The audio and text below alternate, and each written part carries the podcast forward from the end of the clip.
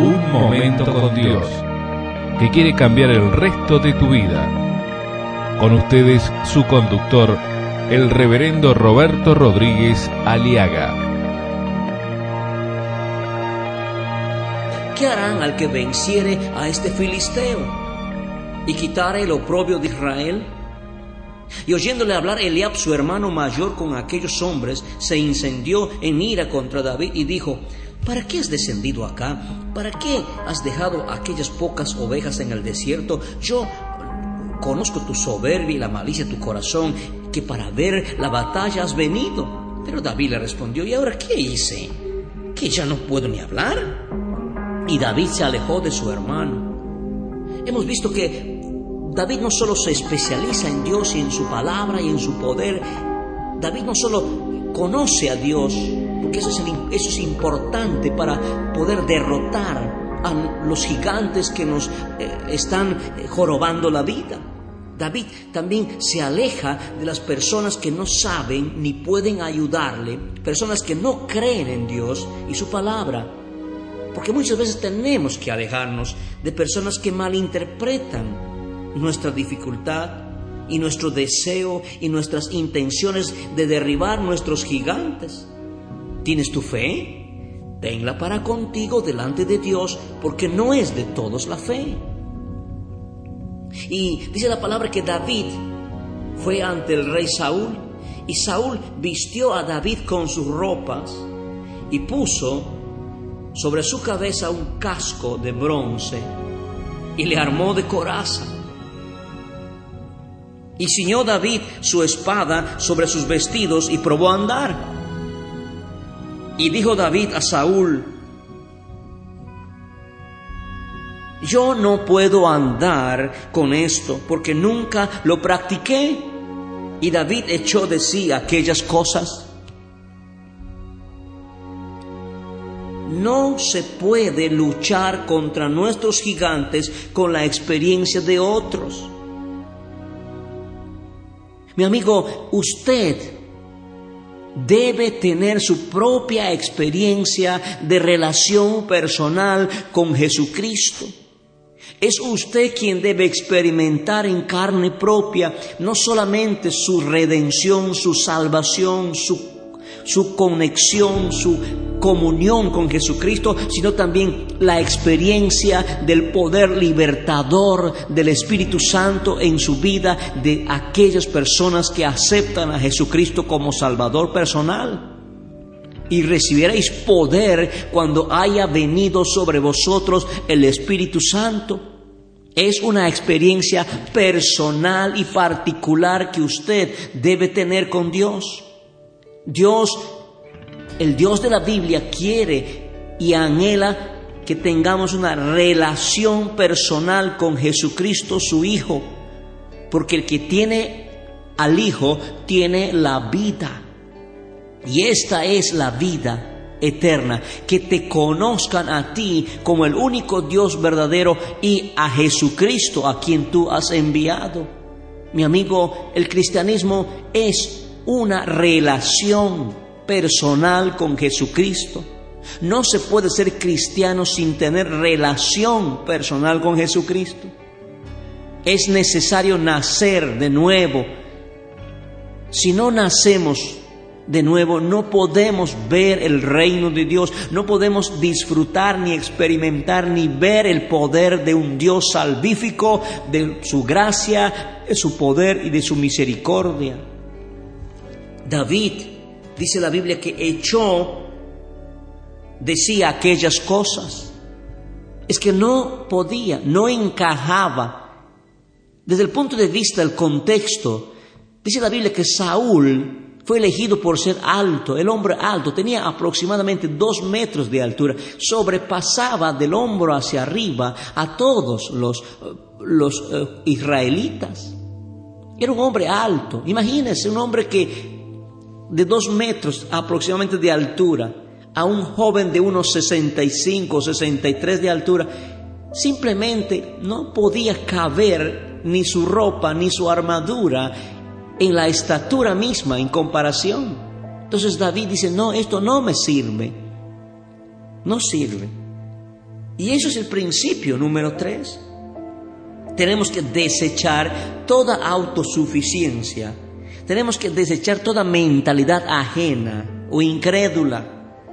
Tenemos que desechar toda confianza en nosotros mismos, toda sabiduría o filosofía humana para poder prevalecer contra nuestros enemigos, porque los problemas que tenemos que lidiar en la vida diaria sobrepasan toda fuerza y todo raciocinio y lógica humana. Necesitamos el poder de Dios.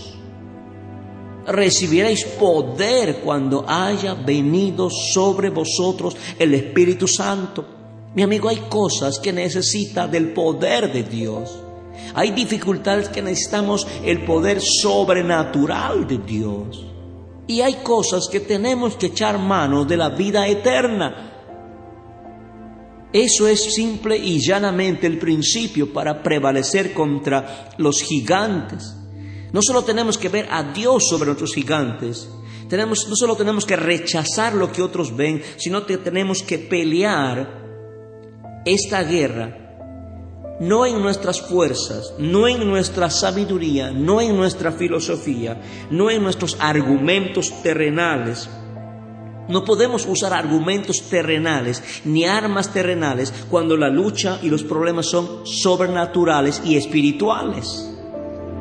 Porque las armas de nuestra milicia no son carnales sino poderosas en Dios para la destrucción de fortalezas. En 2 Corintios 10:4 la palabra nos enseña que eso es el principio para prevalecer contra nuestros gigantes espirituales. Porque ni luchamos con las armas de este mundo, al contrario, usamos el poder de Dios para destruir las fuerzas del mal, las acusaciones, y el orgullo de quienes quieren impedir que todos nosotros conozcamos a Dios. Con ese poder hacemos que los pecados cambien o los pecadores cambien su manera de pensar y los pecados ya no nos dominen más. Y así la gente obedezca a Jesucristo. Mi amigo, solo el poder de Dios puede cambiar tu ser. No es con espada ni con ejército, mas con mi Santo Espíritu, ha dicho Jehová de los ejércitos. Mejor dicho, David estaba plenamente convencido de que Dios peleará por él. No es David quien va a pelear contra el gigante, es Dios quien peleará contra los gigantes de David, es Dios quien peleará nuestras batallas, es Dios quien es, nos dará la victoria. Estad quietos y conoced que yo soy Dios. Él es quien pelea nuestras batallas. Él es quien nos da la victoria. Aleluya, alabado sea su nombre. Algunos confían en carros de guerra, otros confían en caballos, pero nosotros solo confiamos en nuestro Dios. Mejor dicho, no es David contra Goliat, no, es Dios contra el gigante. Ahí está. David respondió a Saúl, tu siervo era pastor de las ovejas de su padre. Y venía un león o un oso y tomaba algún cordero o una manada, y salía yo tras él y lo hería y lo libraba de su boca, y si se levantaba contra mí, yo lo echaba mano de la quijada y lo hería y lo mataba. Mi amigo, tenemos que reconocer los triunfos pasados en el nombre del Señor y a partir de allí no solo creer en Dios, sino seguir creyendo en Dios. En este momento ¿Por qué no haces una lista de los triunfos de Dios en tu vida? Recuerda las maravillas de Dios en tu ayer, en tu pasado. Hay un escritor famoso, en uno de sus libros escribe y dice, escribe tus dudas y tus preocupaciones en la arena y talla tus victorias del ayer en la roca. Primera Crónicas 16, 12 nos dice, hagamos memoria de las maravillas que nuestro Dios ha realizado, recordemos sus milagros y sus mandamientos que nos dio. Nunca dudes en la oscuridad lo que Dios te ha mostrado en la luz. ¿Sabe que mi amigo? El objetivo de este mensaje y el mensaje de la Biblia sobre todo es confiar en Dios y en su poder. Tú eres el Dios que hace maravillas, escribió el salmista David en el Salmo 77, 14. Concéntrate en Dios y en su palabra y tus gigantes caerán. David infundió confianza, alentó a los desalentados. Saúl dijo, ve y Jehová esté contigo. David hizo lo que sabía hacer. Y eso es precisamente porque dice la Biblia en el capítulo 17, verso 40, Después de haber echado toda la armadura que le ofrecía gratuitamente el rey Saúl, que ni le encajaba, que no sabía y no podía porque nunca lo había hecho, David, hechos, tomó su callado en su mano y escogió cinco piedras lisas del arroyo, las puso en el saco pastoril, en el zurrón que traía, tomó su onda en su mano, y se fue hacia el filisteo. Eso es precisamente otro principio, hacer lo que se sabe hacer. David no huye, David no se esconde de su gigante, lo enfrenta. David toma distancia, porque es una batalla cuerpo a cuerpo. David se dio a prisa y corrió a la línea de batalla contra el filisteo es que esta línea de batalla es el espacio y la libertad para pelear. O sea, cuando estamos abrumados, cuando solo vivimos pensando en el problema, en el cáncer, en la enfermedad, en el supuesto divorcio, en la deuda impagable, en, la angustia, en el dolor, en la frustración, en el rechazo que sufrimos o estamos sufriendo, en la decepción que nos producen los hombres, en la desilusión que nos producen las cosas, cuando vivimos saturados de eso, no hay espacio, no tenemos espacio ni respiro para poder afrontar y pelear y mirar a nuestro enemigo, a nuestro gigante. Tenemos que hacer un espacio, tenemos que tener espacio y libertad para pelear. Y el espacio y la libertad viene a través de oír la palabra de Dios. La fe produce espacio y la fe produce libertad. Necesitas un momento de respiro.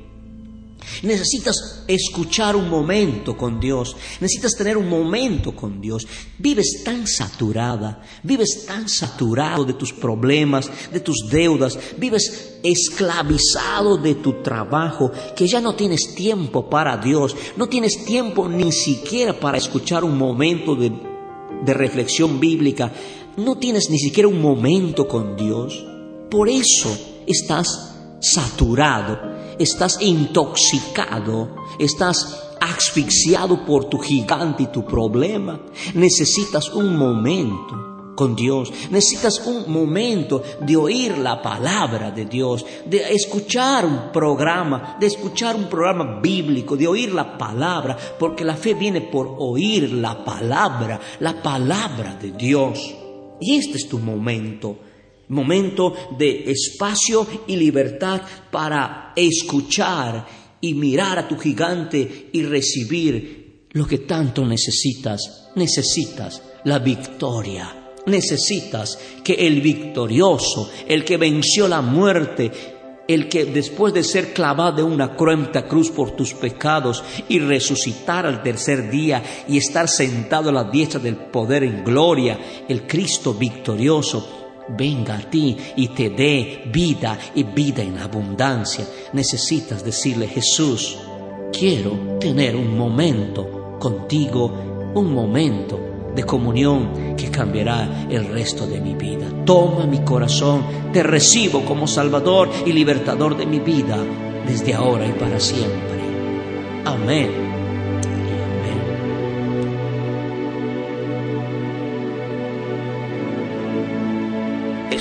Nuestros programas ingresando a www.unmomentocondios.com.